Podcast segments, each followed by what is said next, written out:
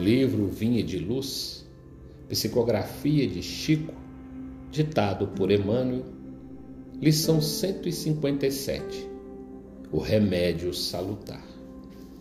Confessai as vossas culpas uns aos outros e orai uns pelos outros para que sareis. Tiago, capítulo 5, versículo 16. A doença sempre constitui fantasma temível num campo humano, qual se a carne fosse tocada de maldição.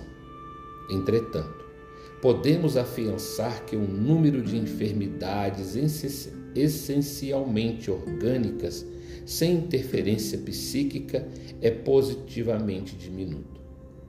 A maioria das moléstias procede da alma, das profundezas do ser não nos reportando a imensa caudal de provas expiatórias que invade inúmeras existências, em suas expressões fisiológicas.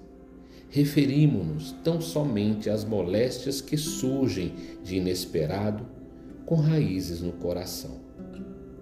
Quantas enfermidades pomposamente batizadas pela ciência médica não passam de estados vibratórios da mente em desequilíbrio?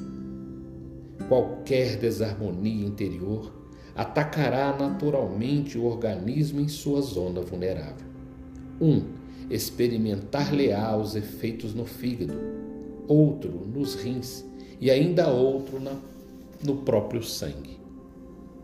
Em tese, todas as manifestações mórbidas se reduzem a desequilíbrio Desequilíbrio esse cuja causa repousa no mundo mental. O grande apóstolo do cristianismo nascente foi médico sábio quando aconselhou a aproximação recíproca e a assistência mútua como remédios salutares. O ofensor que revela as próprias culpas ante o ofendido lança fora detritos psíquicos, aliviando o plano interno quando oramos um pelos outros, nossas mentes se unem no círculo da intercessão espiritual.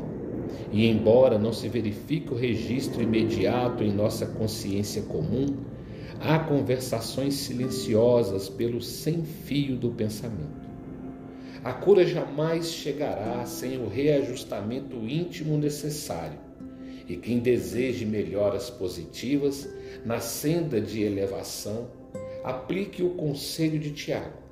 Nele, possuímos remédio salutar para que saremos na qualidade de enfermos encarnados ou desencarnados. Que assim seja.